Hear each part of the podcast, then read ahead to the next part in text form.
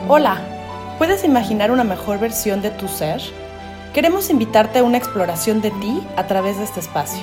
Un espacio donde compartiremos herramientas para el desarrollo de tu ser, para que aprendas a mirarte sin juicios y poder transformar tu vida con nuevas perspectivas que te permitan tener pensamientos más asertivos, procesar tus emociones con menor sufrimiento y así elevar la calidad de tu vida.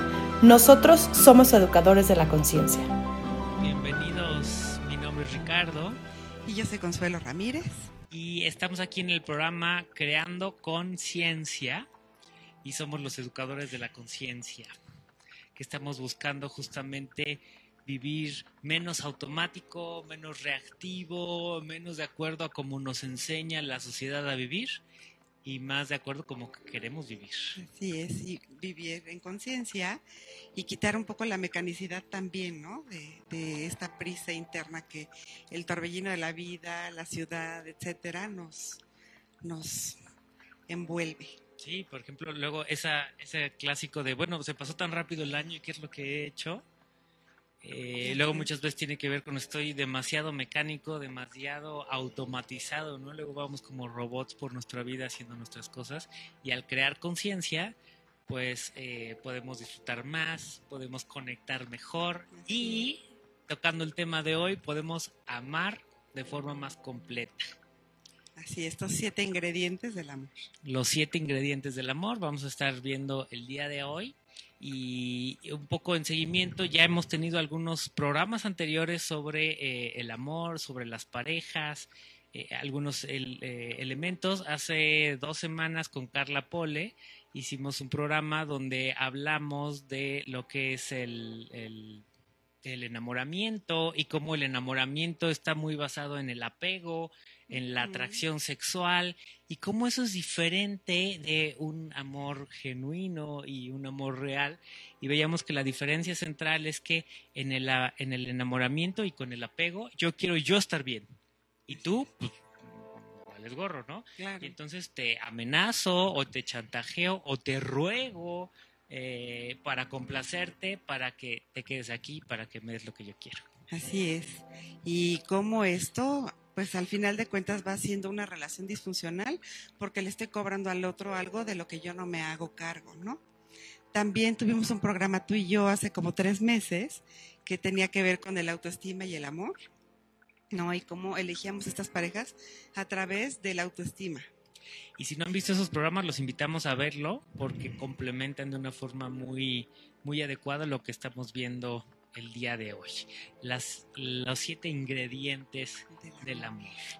¿Cuáles son estos ingredientes? ¿Empezamos diciéndolos? Así es. Bueno, estos ingredientes son siete fuentes, ¿no? Que en semiología de la vida cotidiana los trabajamos como las siete fuentes del amor incondicional. Estas siete fuentes que dan también este sentido de pertenencia. Y es la fuente de afecto, la fuente de apoyo, la fuente de placer, la fuente de comprensión, la fuente, la fuente de inspiración, de conocimiento y reconocimiento. Muy bien, esas son las siete fuentes y los estamos entendiendo como los ingredientes del amor. Son formas diferentes de expresar el amor. Puede ser el amor a la pareja, pero también es el amor a mis hijos, el amor a mis padres, el amor a mi, a mi, a mi mundo, a mi planeta. A mi equipo de trabajo. A mi, a mi equipo de trabajo, el amor a mí mismo, por supuesto, en ese sentido. Y porque eh, el amor es una palabra muy grande y desmenuzamos el amor en estos siete aspectos que en algunas relaciones pues va a haber más de uno y en otras relaciones va a haber más de otro y haciendo esta gran diferenciación con recordemos lo que no es el amor el amor es el apego y el amor es el este la, la, la atracción sexual química ¿no? que es algo bien bonito que da una, una, un enamoramiento maravilloso al principio de una relación pero no es tal cual el amor. Así es.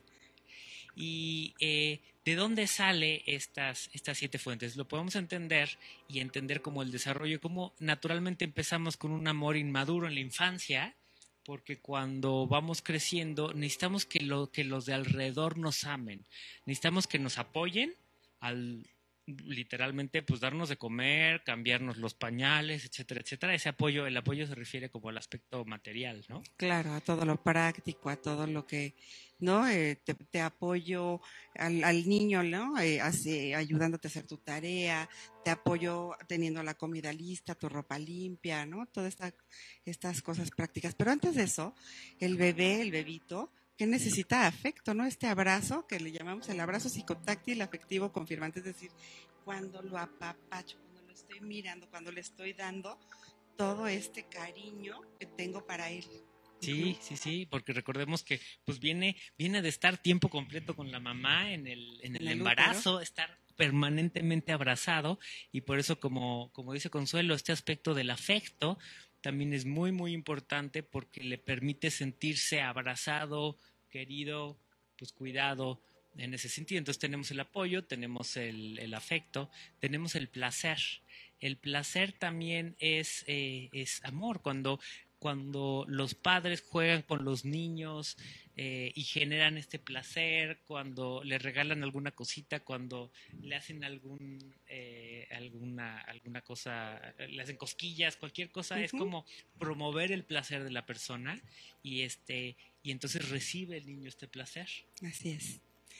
¿no?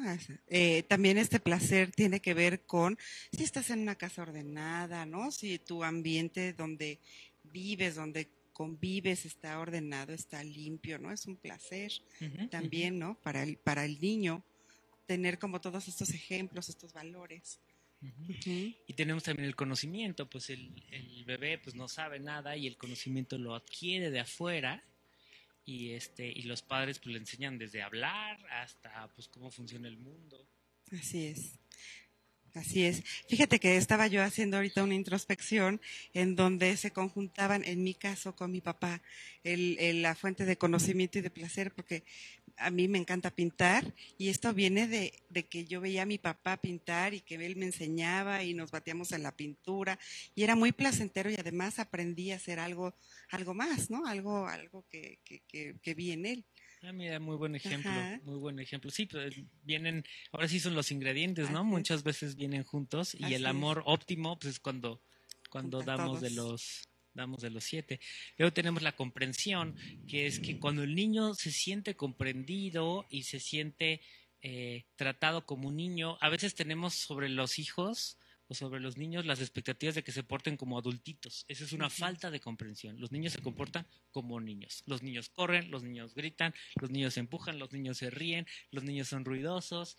Esa es, esa es parte de la comprensión de los niños y el niño está pidiendo esa comprensión. Así es. Y quien no comprende el mundo del niño, pues se va a desesperar, lo va a estar reprendiendo, ¿no? Y va a ser todo lo opuesto a la comprensión, sino al juicio, a la no aceptación quizá del niño, de la conducta de este niño, ¿no? Y óptimamente, pues el niño como no se le puede dar, lo recibe de los padres y idealmente los padres pues son comprensivos y muestran su amor pues con, como, con la comprensión, al igual que con el impartir el conocimiento, al, al promover el placer, al apoyar, y al dar afecto. Y luego tenemos también la inspiración. El niño muchas veces se siente inspirado por el, padre, la madre, las, las, figuras que lo educan y eso de que yo quiero ser como mi papá o yo quiero ser aquello que admiro, ¿no? Aquello que yo admiro y eh, le da una forma de inspirarse. que porque no se, pues no se puede inspirar por sí mismo, ¿no? Y el reconocimiento, que es súper importante para los niños.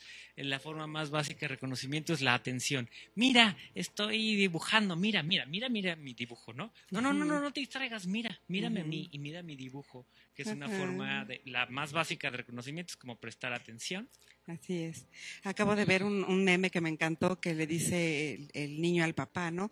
Papi, este, mira, estoy haciendo esto, ¿no? Le dice, sí, pero escúchame, te quiero platicar algo, ¿no?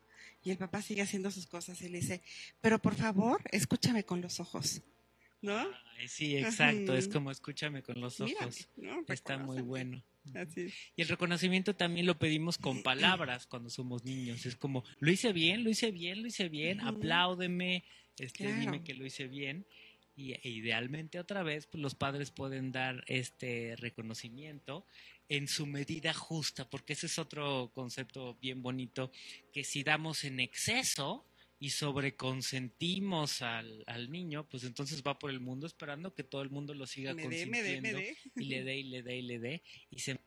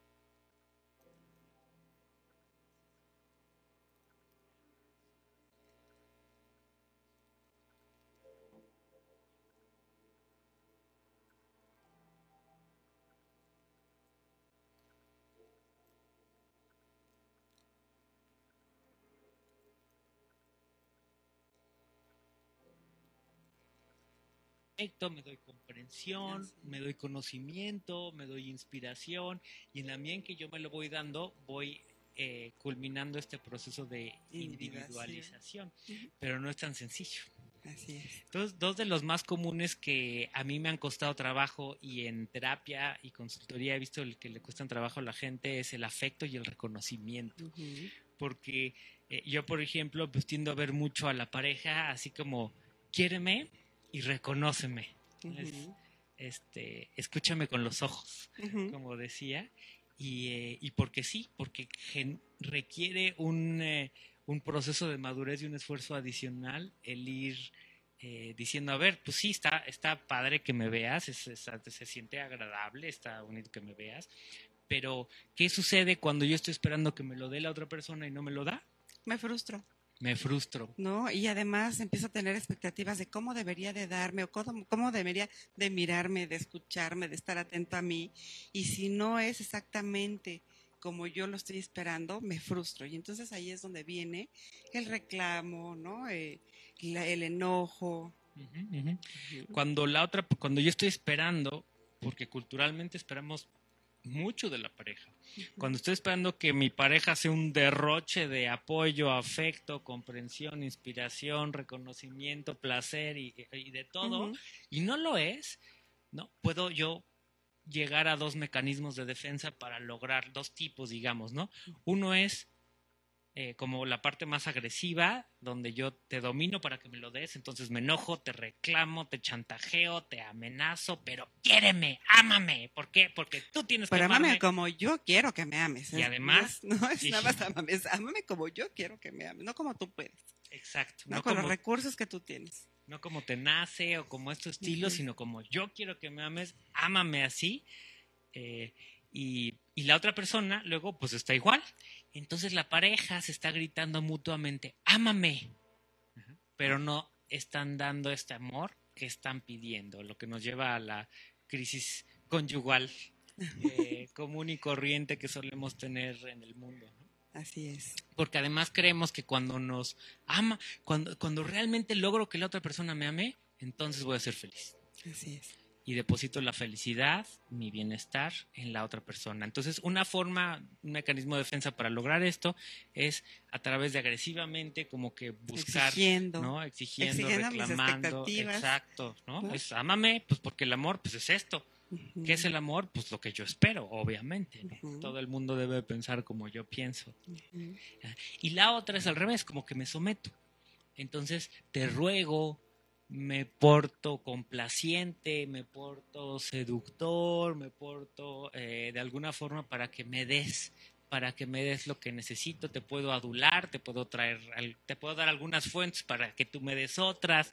En este sentido, Manipular un poco, ¿no? Exacto. Manipular o pasivo-agresivo, ese tipo de cosas, que finalmente es lo mismo, es yo necesito que tú me quieras, yo necesito que tú me hagas feliz al quererme.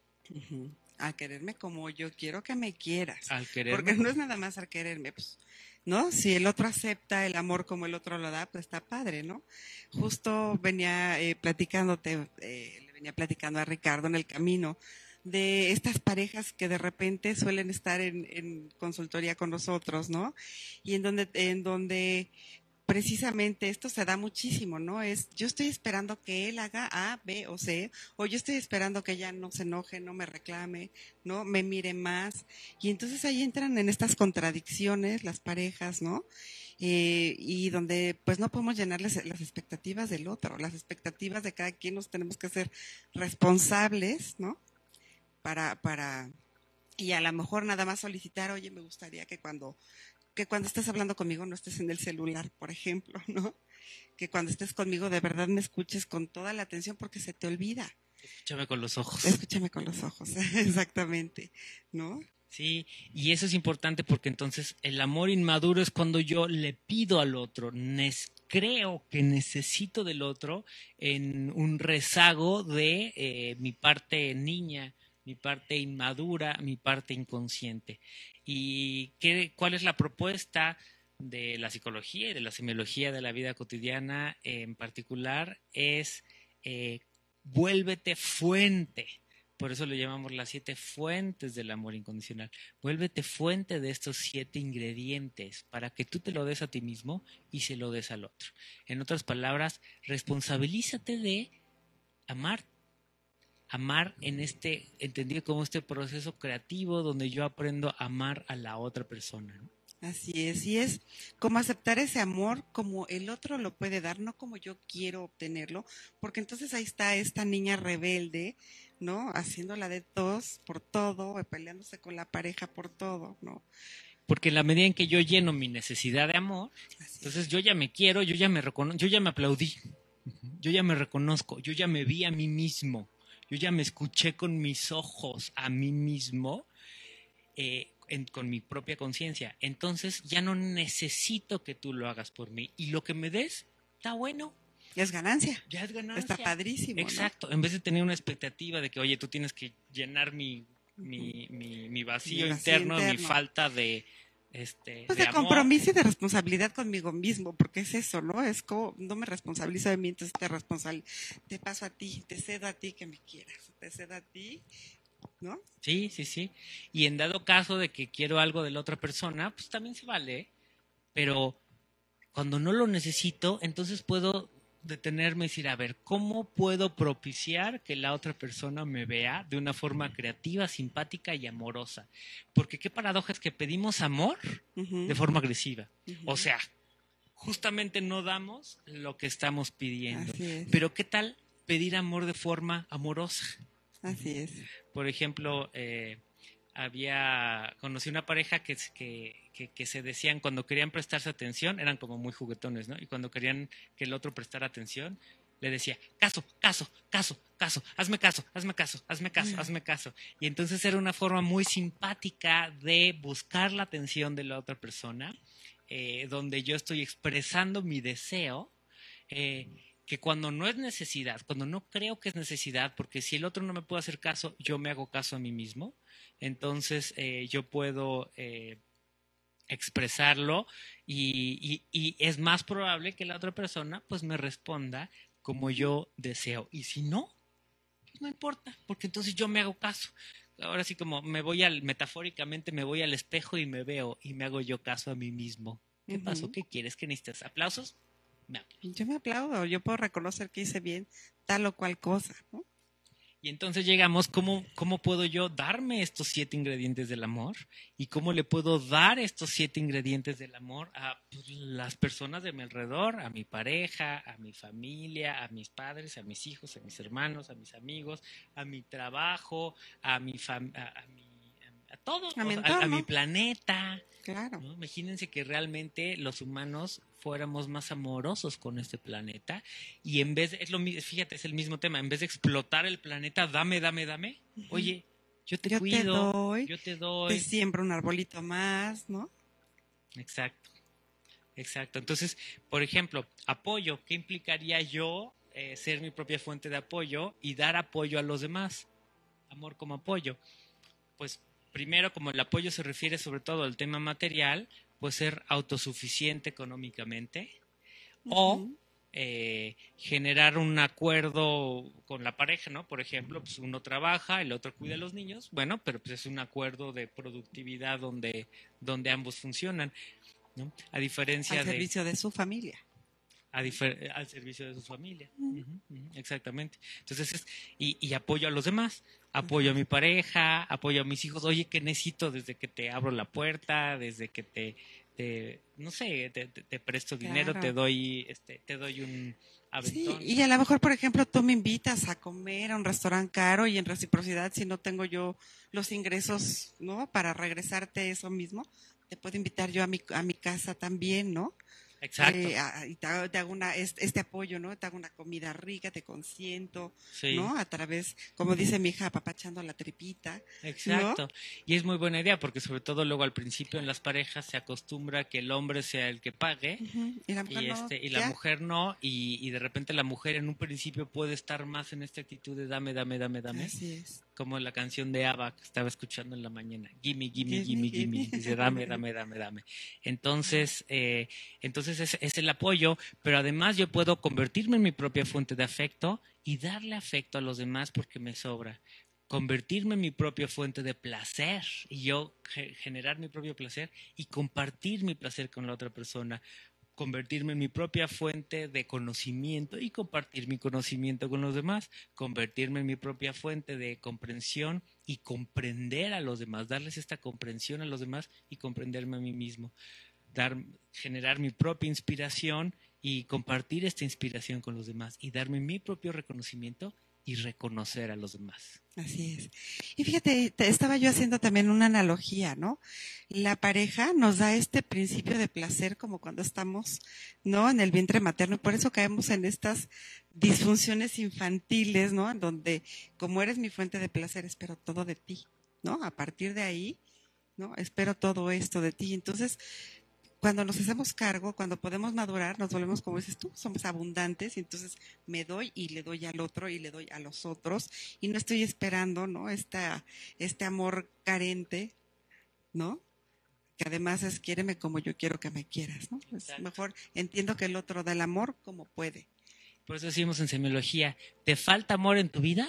Pues ponlo. Tú puedes crear este amor y puedes poner este amor. Y cuando tú incrementas tu capacidad de amar, incrementas tu capacidad de generar estos siete ingredientes, entonces cada vez es menos probable que estés falto de amor. Es. Que sientes este, este vacío o este hueco que muchas veces sentimos. El, el sentirnos solo, en realidad, es como sentirnos faltos de, de este amor.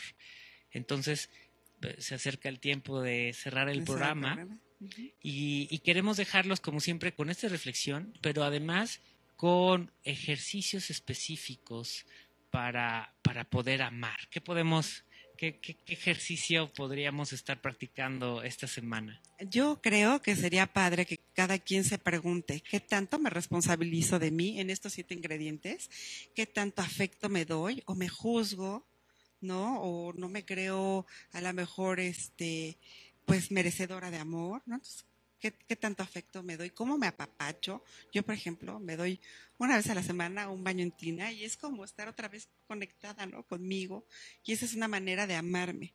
De ¿no? darte placer De y, darme- y- sí, claro, de darte muchas- afecto. Así es.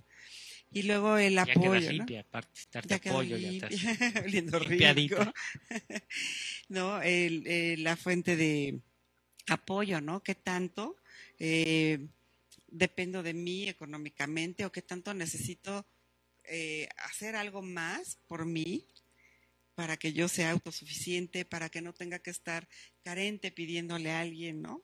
Sí, porque finalmente tiene que ver con cómo me veo yo a mí mismo. Si me, veo yo como carente, como incapaz de generar mi propio amor, pues eso es lo que yo voy a reproducir.